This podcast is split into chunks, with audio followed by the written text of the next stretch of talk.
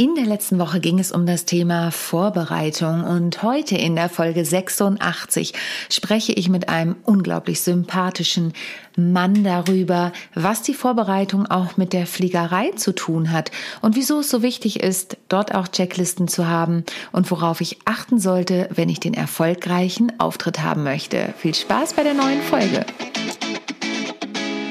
How to Impress. Souverän und selbstbewusst auftreten im Leben und auf deiner Businessbühne. Hier bekommst du Tipps und Tricks rund um das Thema Wirkung, Auftritt, Stimme, Kamera und die Businessbühne. Ich bin Sonja Gründemann, die Expertin für deinen erfolgreichen Auftritt und berichte dir aus der Praxis für die Praxis. Immer nach meinem Motto, perfekt muss nicht sein, echt ist schöner. Heute habe ich wieder einen Gast bei mir im Podcast. Herzlich willkommen zu How to Impress souverän und selbstbewusst auftreten. Und diesen Gast habe ich kennengelernt. Er war einer der ersten Personen, die mir bei meiner ersten Convention auf der, bei der GSA aufgefallen ist vor zwei Jahren. Und zwar nicht nur, weil er unser Präsident war zu der damaligen Zeit, sondern weil er unglaublich coole Schuhe anhatte und auch ein witziges Sakko. Dieser Mann pendelt nicht nur zwischen Los Angeles und Berlin, sondern er pendelt auch quasi zwischen den Welten, zwischen der Profifliegerei und dem Business Management.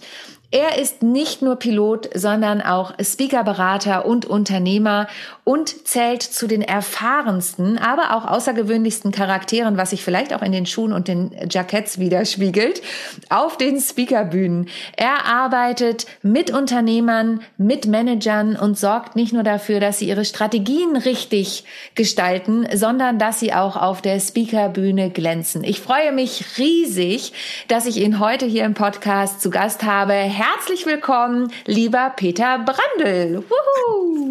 Hallo Sonja, wenn ich jetzt noch wüsste, was ich damals für Schuhe angehabt habe, würde mir das wirklich helfen, ja? Aber ich habe ah, keine Ahnung, ehrlich gesagt. Die hatten, äh, die hatten so ein Muster ein, eingestampft quasi. Also okay. die waren echt so ein bisschen spitzer, ein bisschen Cowboy-mäßig. Ähm, die waren richtig cool. ja. ja.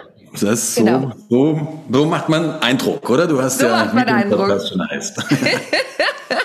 Ganz genau. Lieber Peter, ich freue mich besonders, weil ich gestehe es einmal vorweg. Peter und ich haben kurz vor Corona schon eine Folge aufgenommen. Und eigentlich sollte er mit meinem Podcast Rock the Stage einer der ersten Personen sein, die da im Interview sind. Und dann kam, wir wissen jetzt alle, das große C, denn ich bin ja ziemlich genau mit Corona gestartet mit meinem Podcast. Und wir haben uns vor kurzem auf dem Stuttgarter Wissensforum getroffen und da habe ich dir das gestanden und dann hast du sofort gesagt, dann machen wir einfach eine neue Folge. Das fand ich mega und ich freue mich, dass du heute hier bist. Mhm, danke für die Einladung. Sehr gern. Äh, Peter, ich möchte gleich einsteigen in das Thema Pilot. Du bist mhm. Pilot. Mhm. Wieso bist du Pilot, aber eigentlich Speaker? Also wie kam es dazu? Und was ist die Verbindung dazwischen?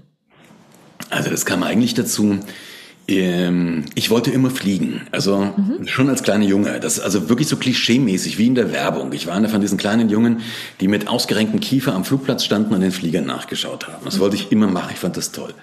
Und dann habe ich mit 14 mit Segelfliegen angefangen und hatte da einen Fliegerarzt, ähm, der mir erzählt hat, du kannst kein richtiger Pilot werden, weil du eine Brille hast. Ja, also Segelfliegen geht vielleicht, aber richtiger Pilot kannst du nicht werden, weil du eine Brille hast.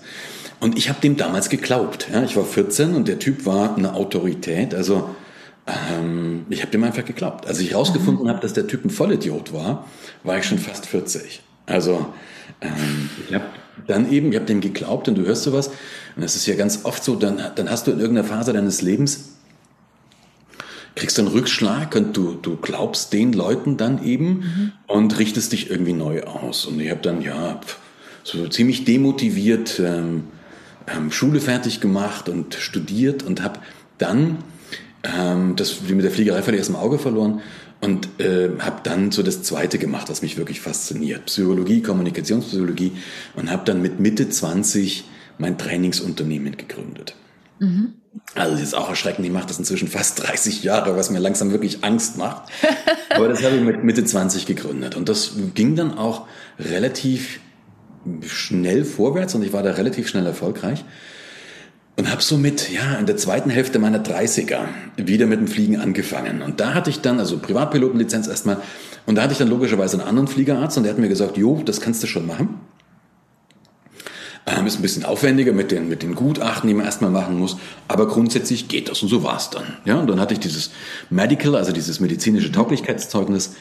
Ähm, und habe dann einfach weitergemacht. Also Privatpilotenlizenz, Instrumenten, Berufspilotenlizenz, Linienpilotenlizenz, Fluglehrer. Wahnsinn. Also diese ganze Schiene durch. Und bin dann auch kurz für eine Airline geflogen. Weil wenn du 25 Jahre Verhandlungstraining machst und in irgendeine Verhandlung, oder 20 damals oder 15, damals und in irgendeine Verhandlung eintrittst, ja, dann ist die Wahrscheinlichkeit, dass du kriegst, was du willst, auch nicht so gering. also haben die mich tatsächlich eingestellt. Und dann ist aber was Spannendes passiert und damit hatte ich ehrlich gesagt nicht gerechnet. Ähm, ich war ja nun etwa 40, ne, als ich mhm. dann junger Co-Pilot war. Mhm. Und ich war dann wirklich, habe auf der anderen Seite eine erfolgreiche Firma gehabt und mhm. bin aber plötzlich in so auch von dem sozialen Status wieder ganz unten, also absoluter Anfänger mhm. in diesem Kontext.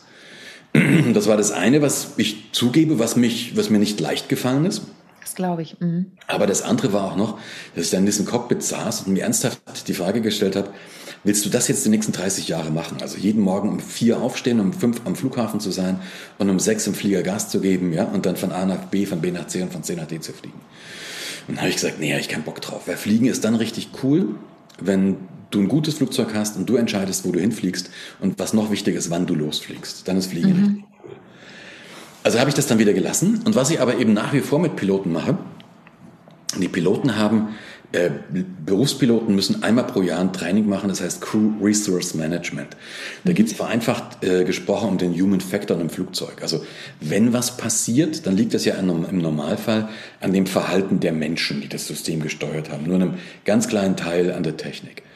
So, und da gibt, darüber gibt es sehr, sehr gute Research. Wir haben ja, wir können ja Flugunfälle wirklich analysieren. Und ein Flugzeug wird von Menschen gesteuert und ein Team oder ein Unternehmen wird genauso von Menschen gesteuert. Also da liegt es doch nahe, das eine aufs andere zu übertragen.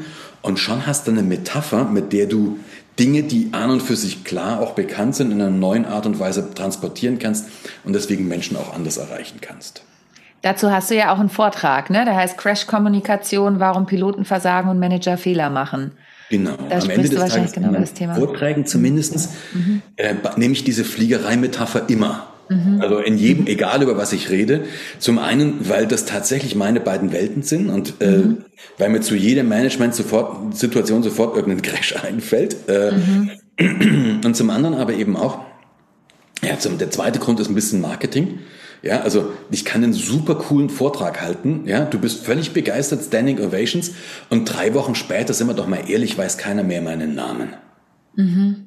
Ja, das ist mhm. auch so ein bisschen so das Ego, was wir in unserer Branche haben. Das muss man mal ein bisschen runterfahren. Also selbst wenn du mhm. super cool abgeliefert hast und Leute wirklich begeistert waren, die wissen drei Wochen später nicht mehr, wie du heißt. Die wissen drei Wochen später nicht mal mehr, über was du geredet hast. Ja? Und da muss man sich halt überlegen, ähm, das ist überhaupt so eine Empfehlung, auch für, egal in welcher Branche du bist, ähm, dass du dir überlegst, wonach sollen die Leute nachher googeln, um dich wiederzufinden. Also was ist, was sind die, die, die, die, die Suchbegriffe, die die Leute eingeben sollen? Da liegt halt bei mir nahe Speaker Pilot. Und wenn du das eingibst in Deutschland, ähm, dann findest du mich auf der ersten Seite. Nicht alleine, weil du hast natürlich, wenn sowas erfolgreich ist, relativ schnell das irgendwelche anderen auch versuchen, auf den Trichter aufzuspringen. Ja, als ich angefangen habe, war ich wirklich der Einzige auf weiter, auf weiter Flur und inzwischen probieren das jedes Jahr 20, 30, also außerhalb von Covid-19-Zeiten. Mhm. Ähm, aber das ist tatsächlich so diese, deswegen benutze ich das auch wirklich in jedem Vortrag.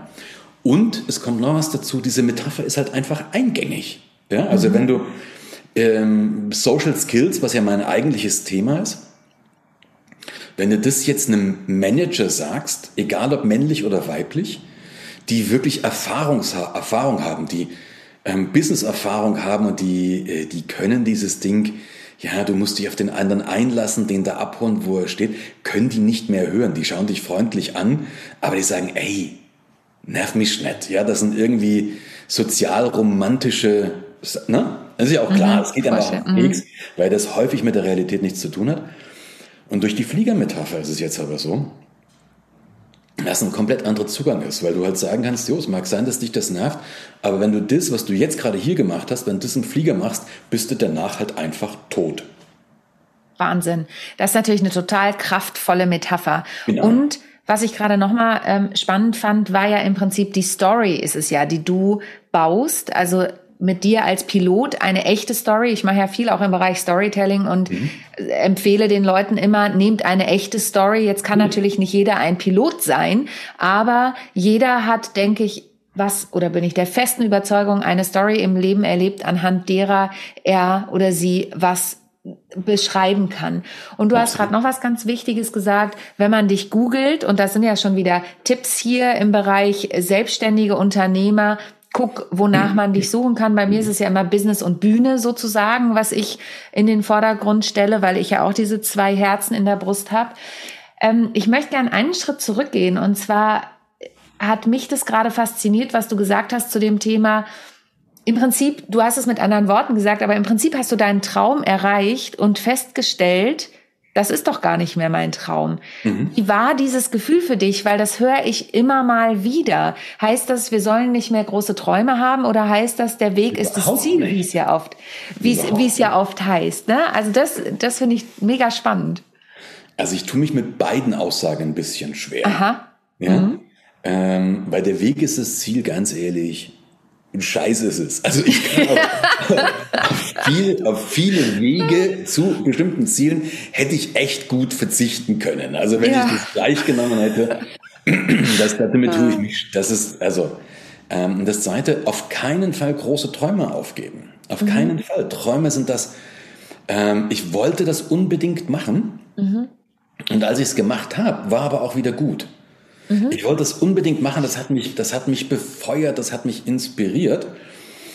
Und ähm, dann war es tatsächlich so, als ich für mich die Entscheidung getroffen habe oder dabei war, die zu treffen, es wieder zu lassen, da hatte mich mein damaliger Freundeskreis, der mich fast einweisen lassen. Also, der, der, ja, ich meine, eine Linienpilotenausbildung ist ja teuer, die kostet ja ein mhm. paar Euro. Das ist anstrengend, aufwendig.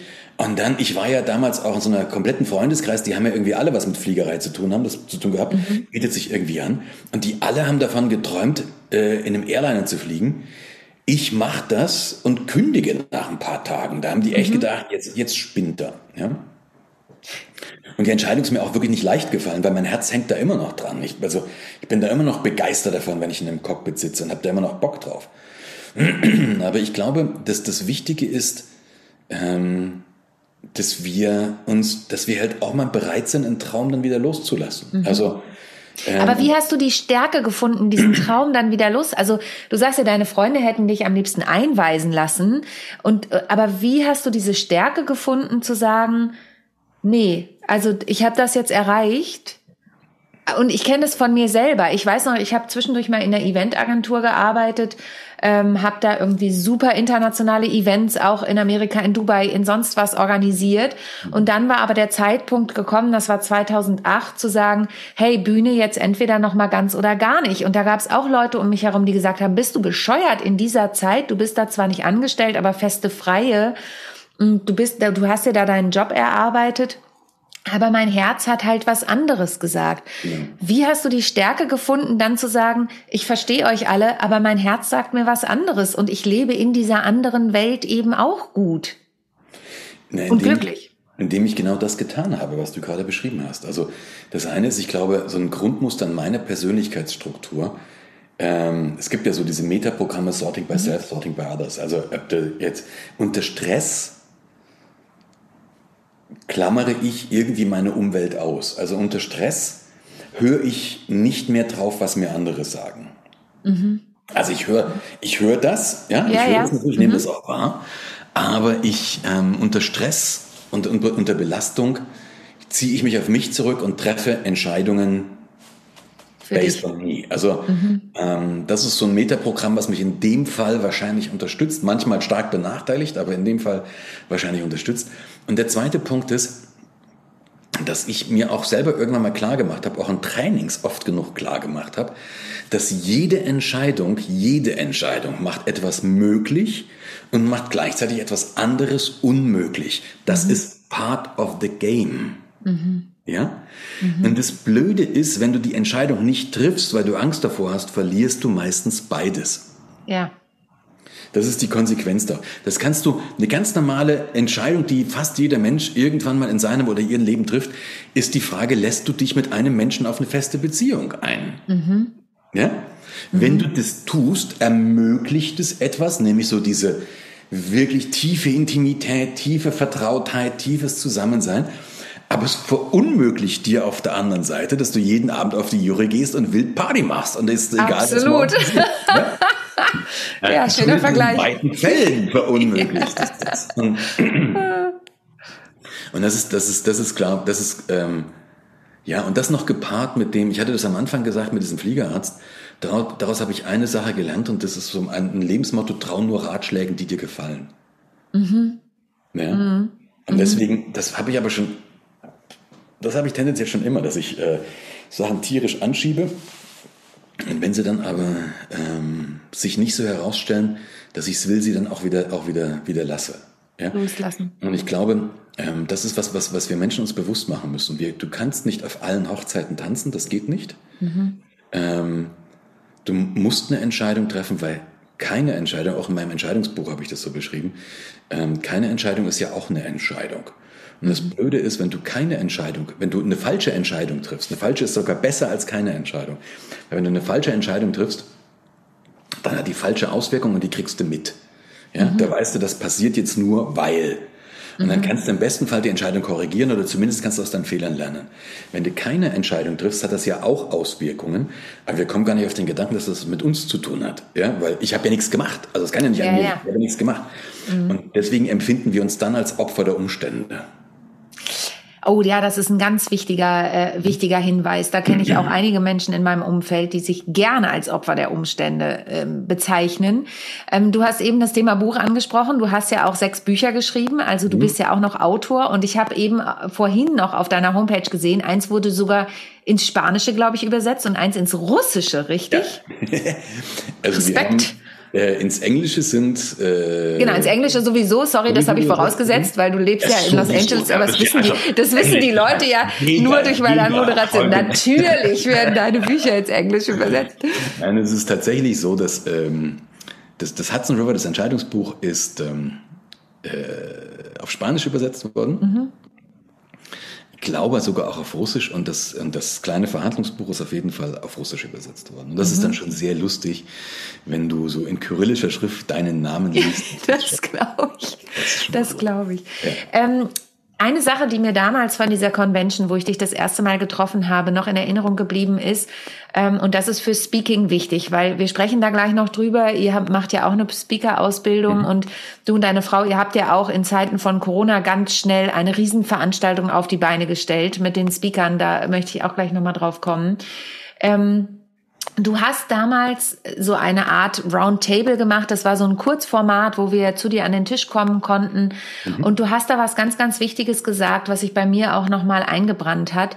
Ich, wenn ich mit meinen Klienten zusammen sitze und wir an ihrer Speech feilen oder an ihrer Präsentation, frage ich ja auch ständig, was ist deine Key Message bei diesem Punkt?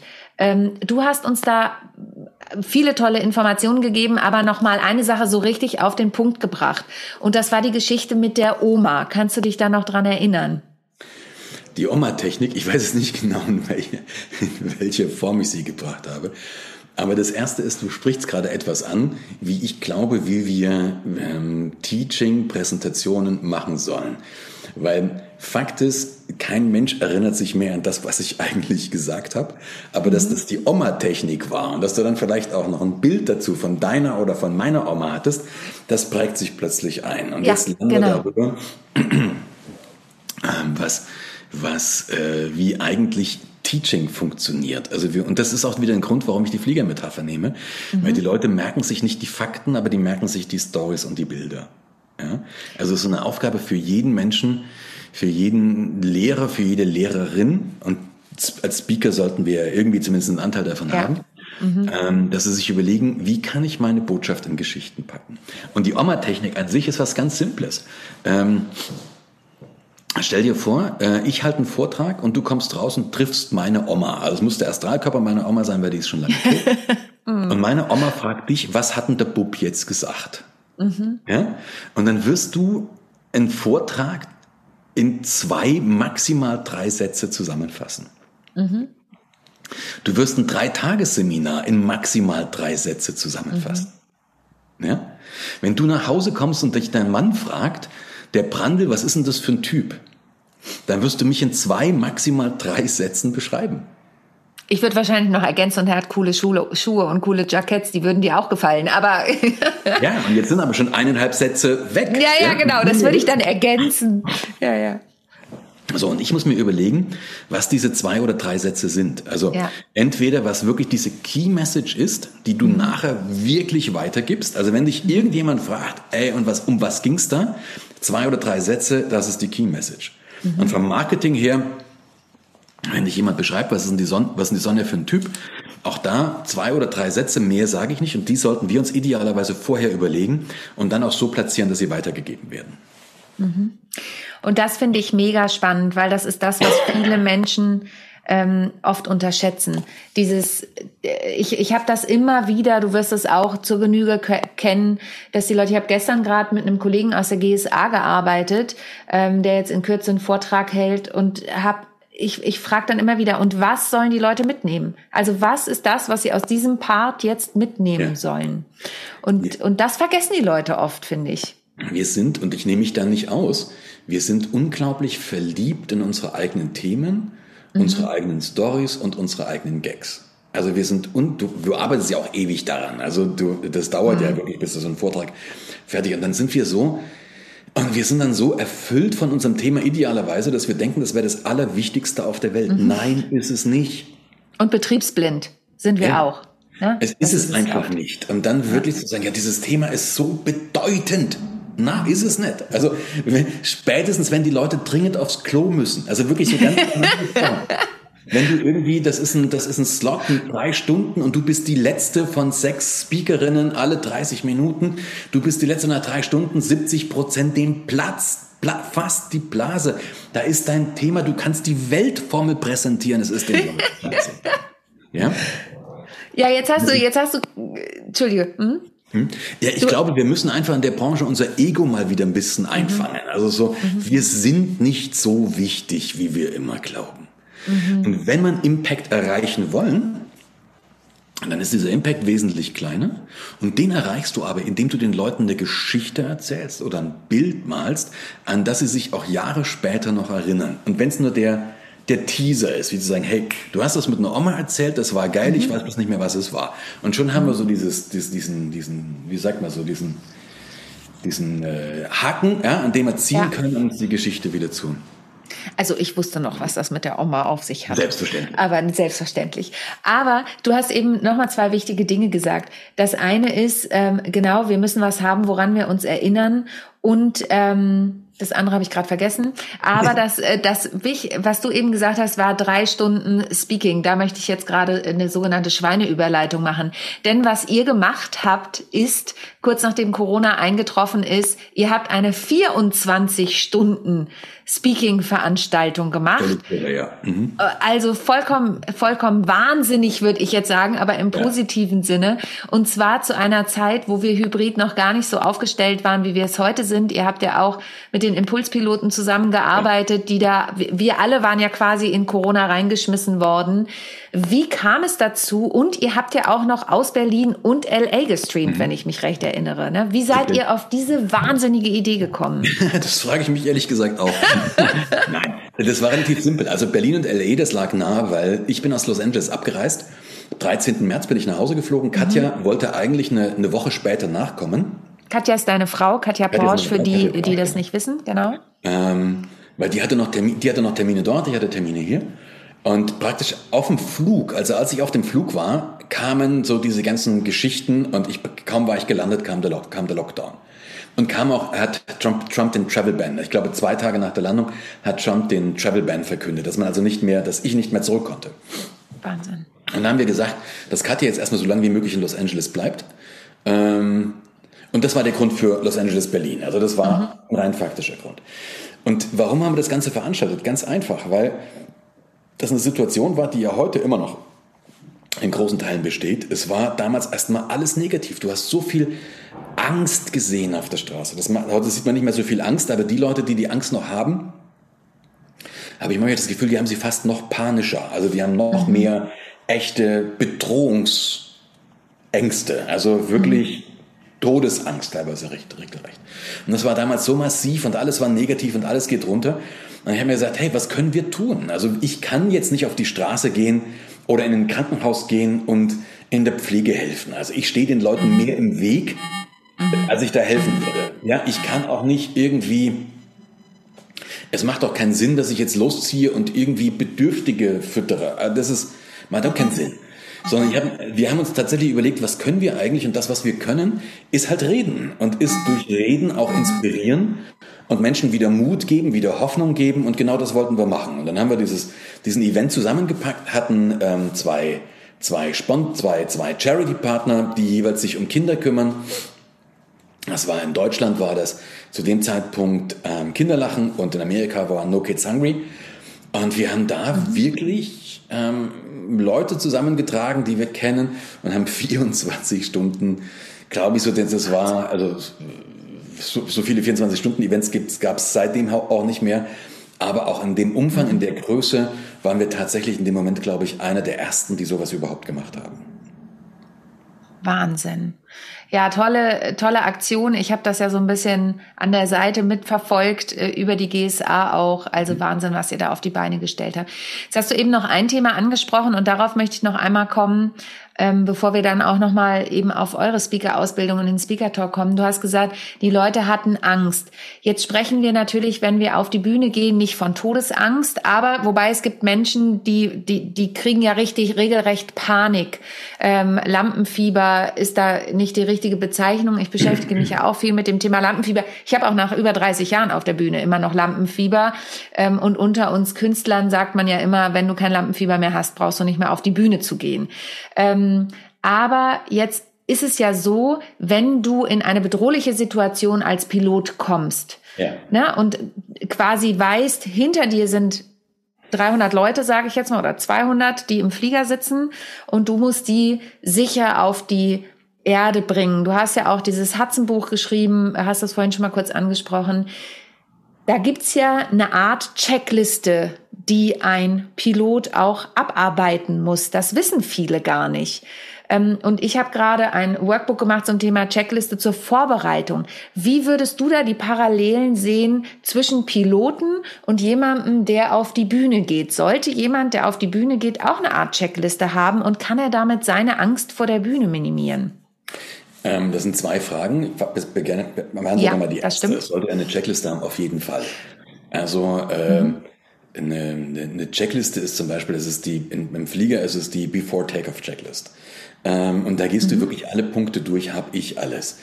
Ich persönlich, für mich ist es vollkommen unverständlich, wenn ein, ein sogenannter Professional Speaker ähm, fünf Minuten vor seinem Gig auf eine Bühne eilt und dann schockiert ist, dass ein Adapter fehlt. Entschuldigung, das ist einfach hochgradig unprofessionell. Wenn jemand, der mehrere tausend Euro Honorar für einen Vortrag verlangt, nicht seine eigenen Adapter, und zwar alle dabei hat, kann ich euch nicht mehr helfen, Freunde der Luftfahrt. Das ist unprofessionell. ähm, wenn jemand sein Zeug nicht in Ordnung hat und wenn jemand nicht, davor, nicht dafür sorgt, dass er oder sie selbst in einem guten Zustand ist vor einem Vortrag, kann ich euch nicht mehr helfen. Also es gibt eine ganze Reihe von Punkten, die du in der Vorbereitung machst. Was ganz banal ist zum Beispiel, lerne die ersten zwei Sätze und die letzten zwei Sätze auswendig. Also die ersten 30 Sekunden und die letzten 30 Sekunden, die müssen stehen und zwar auch unter massivstem Stress. Ja, Hudson River, das war ja diese Notlandung auf dem Hudson River, wenn dir in, in mhm. unter 1000 Meter Höhe, was echt niedrig ist, über einem dicht besiedelten Ge Ge Gebiet, ja, die, die Triebwerke ausfallen. Die hatten 208 Sekunden von Triebwerksausfall bis zum Aufsetzen. Da hast du nicht die Zeit zu überlegen, hoppala, was ist denn jetzt? Oh, was könnten wir denn machen und welche Optionen habe ich denn jetzt? Da hast du entweder einen Plan oder du bist tot. Ja? Mhm. Wenn sich jemand niemals damit auseinandergesetzt hat, was mache ich, wenn meine Präsentation ausfällt? Das ist Vorbereitung. Und je besser du vorbereitet bist, umso weniger Stress hast du nachher. The more we spend, äh, je mehr du dich am Boden plagst, umso weniger musst du in der Luft schwitzen. Das ist so der eine Punkt. Und der zweite Punkt ist mit Lampenfieber. Das reduziert es vielleicht ein bisschen, weil du einfach Es gibt weniger Dinge, vor denen du Angst haben musst, weil du weißt, du hast ganz viele Sachen mhm. gecovert. Aber ich, ich äh, mache es anders oder für mich habe ich es anders. Ich habe tatsächlich sehr selten Lampenfieber.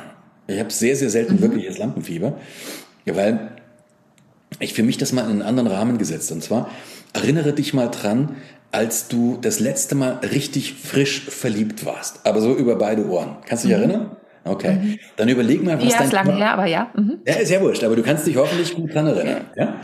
Klar. Und dann kannst du überlegen, was dein Körper mit dir gemacht hat. Also höchstwahrscheinlich hast du so, man sagt Schmetterlinge im Bauch, also du hast so ein komisches Bauchgefühl, hast vielleicht so ein, so ein, Wahn, so ein, so ein Vakuumgefühl im Solarplexus, dann zweite Date, also nicht der erste, das zweite Date, du bereitest dich vor, du bist aufgeregt, du weißt nicht genau, was du sagen sollst, du hast Angst, dich zu blamieren, du ähm, weißt nicht, schaffe ich das und wie wirke ich da, bla bla bla bla bla. So diese ganzen Sachen. Und jetzt überleg dir mal, wie fühlst du dich, wenn du Lampenfieber hast? Und du wirst feststellen, die Gefühle und Gedanken sind nahezu identisch. Der einzige Unterschied ist die Bewertung. Mhm. Auf der einen Seite das frisch Verliebtsein findet man total geil, ja, und Lampenfieber findet man mhm. total scheiße. Dann drehst doch aus. Das stell dir da wirklich vor, konzentriere dich drauf, wenn du das das nächste Mal hast und nimm wahr, dass das genau das Gleiche ist wie verliebt sein und freu dich genauso, wie du dich jetzt gerade freust und lächle drüber. Und das Coole ist an unserem Beruf, Sonja, wir können uns jeden Tag neu verlieben und kriegen zu Hause keinen Stress. Also ja, das stimmt. Aber tatsächlich ist bei mir persönlich Lampenfieber auch überhaupt nicht negativ belegt. Ne? Ich liebe das. Also ich weiß genau, dass meine für mich, aber für viele Menschen ist es halt wirklich mit Angst belegt und deswegen ist es ein super Tipp, den du gegeben hast, weil für mich ist es so, ich mache mir eher Gedanken, wenn ich genau dieses freudig verliebt. Ich denke ja auch oft, ich bin nicht aufgeregt und dann tiger ich durch die durch die Garderobe und mein Pianist sagt, na, bist Hallo? du aufgeregt? Oder mein Mann wenn ich anfange, über den Tag schon total nervös zu reden oder irgendwas, dann weiß er schon, alles klar, äh, da steht was an. Aber ich kann das wirklich, ich persönlich, Gott sei Dank, kann das positiv anlegen. Aber es gibt eben viele Menschen, die, äh, die da wirklich äh, Respekt vorhaben. Von glaub, daher vielen Dank für diesen Impuls nochmal. Das ist, glaube ich, der Key, den Leuten einfach eine andere Bewertung für diese Situation rüberzubringen. Ja, Jetzt ist es ja so, dass du nicht nur total erfolgreicher Speaker bist und deine Frau Katja Porsche eben auch, sondern dass ihr auch Menschen dazu verhelft, ähm, auf die Professional Speaker Bühne zu gehen oder auch im Unternehmen Menschen unterstützt. Ja. Ihr habt da den sogenannten Speaker Talk ins Leben gerufen. Ja. Wie kann man euch da kontaktieren und was ist das genau? Also der Speaker Talk, da schlage ich dir einfach vor, packst du nachher einen Link in die Show Notes, ja? Das Auf ein, jeden Fall. Das ist letztendlich ein Kalender, da kann man sich eintragen und ein, ein, Gespräch entweder mit mir oder mit jemandem von uns aus dem Team führen, wo wir mal anschauen, wo stehst du denn jetzt im Moment und wo willst du überhaupt hin? Ja, und wo wir dann die Leute dabei auch unterstützen, was die nächsten Schritte sind. Ja, und dann kann man natürlich dabei gucken, ob wir die gemeinsam gehen oder was aber auch für die Leute, wenn sie keine Lust haben, das mit uns zu gehen, was wirklich ganz konkrete nächste Schritte sind.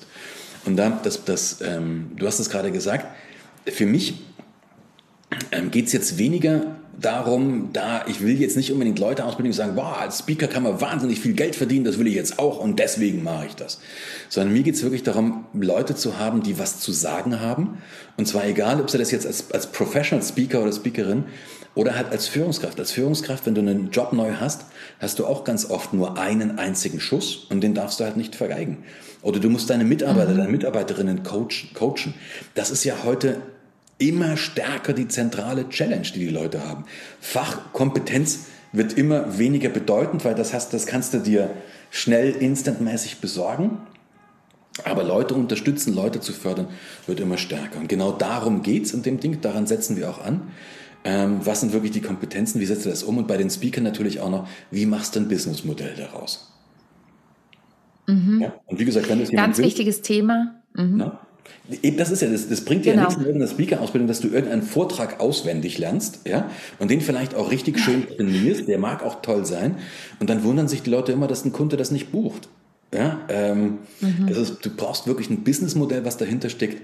Wie kannst du dann wirklich aus dem, was du tust, auch deinen Lebensunterhalt bestreiten? Ja, und das, genau. Ja, super wichtig und auch, was du gesagt hast, eben auch in Unternehmen, die Unternehmer haben oft auch nur einen Shot, äh, bei dem sie irgendwo performen ja. müssen oder Führungskräfte, ne? Es ist, ist ganz oft so. Ja. Total wichtiges Thema. Lieber Peter, ich könnte mit dir noch stundenlang weiterreden. Abgesehen davon mag ich ja deine Sprechstimme auch so gerne, der höre ich ja auch immer so gern zu. Also, ähm, wenn ihr noch nicht genug von Peters Stimme hattet, dann hört euch den Podcast einfach nochmal an oder folgt Peter natürlich auf den diversen sozialen Medien. Das verlinke ich natürlich auch alles in den Show Notes. Lieber Peter, es war mir eine große Freude, dich heute hier im Podcast zu haben. Gibt es noch einen letzten Tipp, den du meinen Hörerinnen und Hörern mit auf den Weg geben möchtest? Ähm, wirklich im Prinzip den Punkt, den wir jetzt auch schon zweimal gesagt haben, folgt nur Ratschlägen, die euch gefallen. Also auch das, was ich sage, ist meine Realität. Die muss nicht für jeden passen. Mhm. Das ist mein, ich bin natürlich davon überzeugt, dass es die Wahrheit ist, aber es ist am Ende des Tages meine. Und da wirklich, ähm, dass das eine folgt Ratschlägen, die euch, die euch gefallen und traut euch. Macht schlicht und mhm. einfach. Ja? Das Leben ist echt zu kurz, um zu zweifeln. Das waren sehr schöne Abschlussworte. Lieber Peter, herzlichen Dank. ähm, und wenn es euch gefallen hat, gefallen, gefallen hat, jetzt kriege ich ja noch Sprachstörung am Ende. Wenn es euch gefallen hat, hinterlasst gerne Bewertung bei ähm, iTunes oder wo auch immer und empfiehlt natürlich die Folge weiter mit diesen ganz vielen wertvollen Impulsen. Vielen Dank, lieber Peter. Und ansonsten bleibt mir nur zu sagen, folgt Peter auf allen Kanälen, bleibt gesund und schaltet auch nächste Woche wieder ein, wenn es heißt How to Impress souverän und selbstbewusst auftreten von und mit mir, Sonja Gründemann. Tschüss, Peter. Tschüss.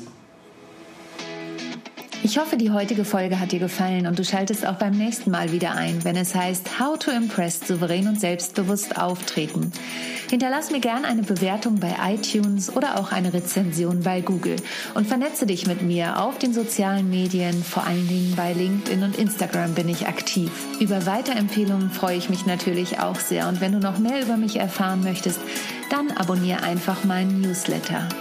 Bis zum nächsten Mal. Tschüss.